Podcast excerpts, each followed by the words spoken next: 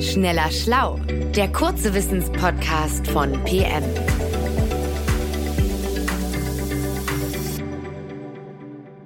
Hallo und herzlich willkommen zu einer neuen Folge von Schneller Schlau. Mein Name ist Martin Scheufens und ich spreche heute mit meinem Kollegen Sebastian Witte. Hallo Sebastian. Hallo Martin. Sebastian, du hast dich in einem Text für Geokompakt mit der verblüffenden Intelligenz der Vögel auseinandergesetzt. Wenn man jetzt unserer Sprache nach urteilt, dann scheinen Vögel jetzt nicht so intelligent zu sein, sondern eher von schlichtem Gemüt, oder? Ja, das stimmt. Also halten wir jemanden zum Beispiel für dümmlich, na dann bescheinigen wir ihm ja ein Spatzenhirn. Oder wer nicht ganz bei Verstand ist, hat salopp ausgedrückt eine Meise. Oder wir sagen zum Beispiel auch bei jemandem piept es, dann zweifeln wir an seiner Zurechnungsfähigkeit. Also solche Zuschreibungen, die finden sich natürlich nicht zufällig in unserem Wortschatz, denn lange Zeit, ja, da hielt man Vögel tatsächlich für eher einfältig und dumm ja, Vögel, das waren selbst für Forschende eher so fliegende Automaten, die vor allem instinktgesteuert um sich picken, die gegen Fensterscheiben krachen oder in Überlandleitungen rauschen. Und höhere geistige Fähigkeiten, die trauten die meisten in der Wissenschaft lediglich einigen Säugetieren zu, vornehmlich manchen Primaten, wie etwa den Menschenaffen, also Schimpansen, Gorillas und Orang-Utans. Mir fällt auch noch ein weiteres Schimpfwort ein, nämlich Tölpel, du Tölpel. Das sagt man ja meist, wenn ein Mensch ungeschickt oder unbeholfen ist. Sag mal, woran liegt es, dass man diese höheren geistigen Fähigkeiten eher Säugetieren zuspricht? Ja, das äh, liegt vor allem daran, dass nur Säugetiere über eine große, stark gefurchte Großhirnrinde verfügen, den sogenannten Cortex. Das ist die äußere Schicht des Denkorgans und die beherbergt Abermilliarden Nervenzellen, die eben höheren geistigen Aufgaben wie Lernen, Planen und Entscheiden dienen. Und beim Menschen, da macht die, diese nur wenige Millimeter dicke Großhirnrinde fast die Hälfte des gesamten Hirnvolumens aus.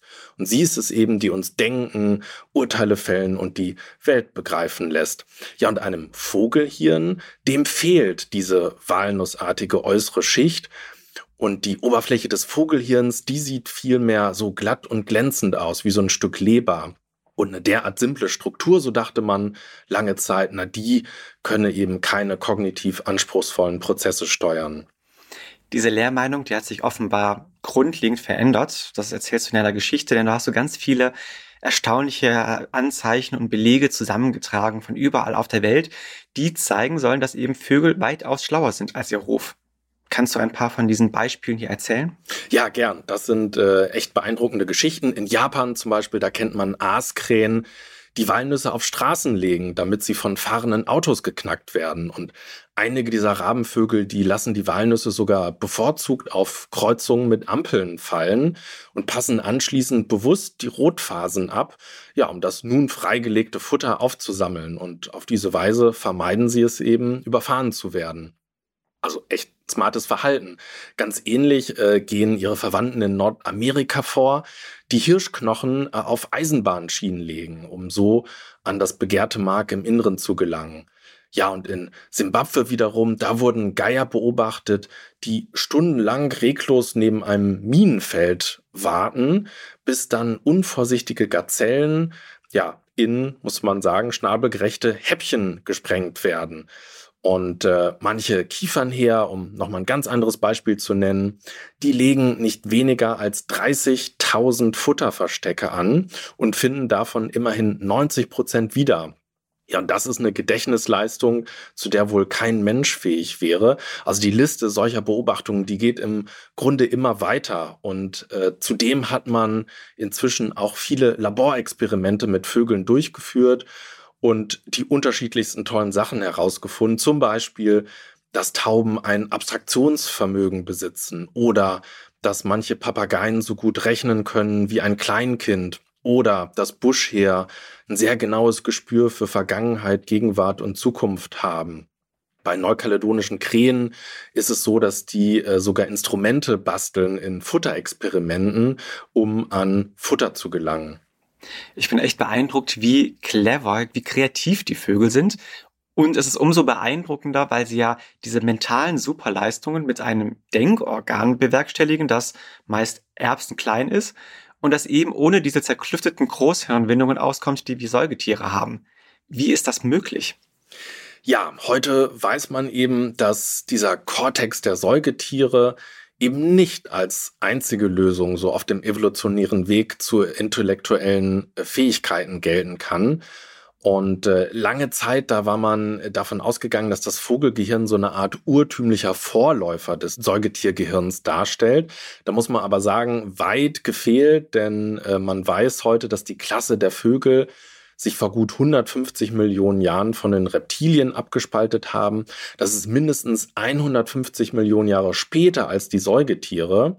Äh, es ist also mitnichten ein, ein äh, Vorläufer des Säugetierhirns, sondern beide Klassen, die Vögel und die Säugetiere, haben also ihre sehr weit entwickelte Intelligenz unabhängig voneinander hervorgebracht. Dann bin ich jetzt gespannt zu hören, was das Besondere an diesen Vogelhirnen ist. Ja, also Während man sagen kann, dass so der Fortschritt zu immer mehr Leistung äh, auf kognitiver Ebene bei den Primaten so eben mit dem Aufblähen dieser Großhirnrinde verbunden war, da folgte eben die Entwicklung bei den Vögeln ganz anderen Bauprinzipien. Und sehr interessant dabei ist, dass dieses ungefaltete Vorderhirn der Vögel im Prinzip die gleichen Typen von Neuronen enthält wie der Kortex der Säuger. Das bedeutet also, dass beide Hirnstrukturen in der Lage sind, ähnliche neuronale Netze zu knüpfen. So, während sich bei den verschiedenen Neuronenarten im Säugerkortex sich die einzelnen Nervenzellen so in Schichten übereinander legen, da ist es so, dass es im Vogelhirn zu einer Clusterbildung kommt. Also kann man sich vorstellen wie so ein Marmorkuchen, in dem sich verschiedenfarbige Anteile von Teig so in Gruppen nebeneinander ballen. Und vermutlich äh, geht man davon aus, hilft eben diese Clusterbildung dem Vogelhirn dabei, einzelne Denkareale besonders effizient miteinander zu verschalten. Das konnte man äh, auch messen man äh, hat kürzlich erst rausgefunden, dass Vögel nur ein Drittel der Energie benötigen für ihr äh, Gehirn äh, wie Säugetiere, um es mit Sauerstoff zu versorgen. Das klingt so, als ob die Vögel sogar die viel effizienteren Hirne besitzen. Ja, also durchaus. Davon sprechen auch viele. Und äh, es gibt noch eine weitere architektonische Besonderheit, die eben diese Effizienz unterstützt. Und zwar äh, besitzt das Vogelgehirn sehr kleine Nervenzellen und die sind auch noch äußerst dicht gepackt. Also Vögel vereinen auf kleinem Raum eine weitaus höhere Anzahl von Neuronen als Säugetiere.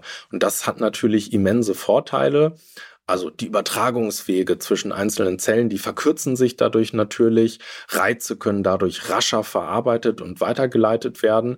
Ja, und da muss man einfach feststellen, dass Intelligenz demnach nicht unbedingt eine Frage der Hirngröße, sondern vielmehr kommt es auf die Leistungsfähigkeit der einzelnen Neuronennetze an. Ja, und in dieser Eigenschaft, da scheinen die Denkapparate der Vögel tatsächlich die aller anderen Tiere zu übertreffen.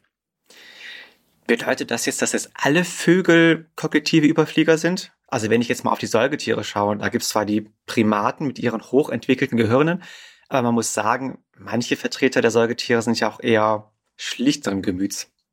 Ja, genau. Und das ist bei den Vögeln nicht anders. Also in beiden Klassen, da wuchsen die Hirne einiger Vertreter im Lauf der Evolution überproportional an. Bei den Säugern waren das eben die der Menschenaffen. Und bei den Vögeln, da sind es vor allem die der Raben, Krähen und Papageien. Und äh, das kann man evolutionsbiologisch so erklären, dass eben diese Arten fast ausnahmslos in komplexen sozialen Gruppen leben. Und ja, in solchen vielschichtigen Gemeinschaften, in denen die Mitglieder also ständig interagieren. Da benötigen Tiere eben sehr leistungsfähige Gehirne und ja, so müssen Schimpansen ihre Artgenossen zum Beispiel individuell erkennen können. Äh, und das ist eben auch bei Raben der Fall, denn beide Arten, die bilden sehr vielschichtige Clans mit einer ausgeprägten Hierarchie und ja, manche Clanmitglieder, die schließen langjährige Freundschaften, die fechten Kämpfe mit Rivalen aus oder gehen äh, gemeinsam auf Jagd, müssen dort äh, trickreiche Techniken ersinnen und ähm, äh, Tests mit Elstern, das sind auch Rabenvögel, die haben sogar gezeigt, äh, dass sich Elstern selbst im Spiegel erkennen können. Man weiß also, dass sie ein Bewusstsein ihrer selbst haben. Ja, und also ein Selbstbewusstsein, das gilt immerhin so als komplexeste Form des Geistes überhaupt. Das ist wirklich beeindruckend. Da frage ich mich wiederum, dass wenn so eine Elster mich wohl anschaut, was sie dann über mich denkt und über uns Menschen denkt, ob sie uns wohl für eine intelligente Spezies hält. Wenn jetzt im Frühling die Vögel aller Orten wieder zwitschern, dann mache ich mir auf jeden Fall bewusst, was du mir erzählt hast, dass nämlich diese Piepmatzen doch auch schon reichlich schlau sind. Danke dir, lieber Sebastian, für diese Einblicke in die Welt der smarten Vögel. Und euch, liebe Hörerinnen und Hörern, vielen Dank fürs Reinhören. Tschüss und bis zum nächsten Mal. Tschüss. Schneller Schlau, der kurze Wissenspodcast von PM.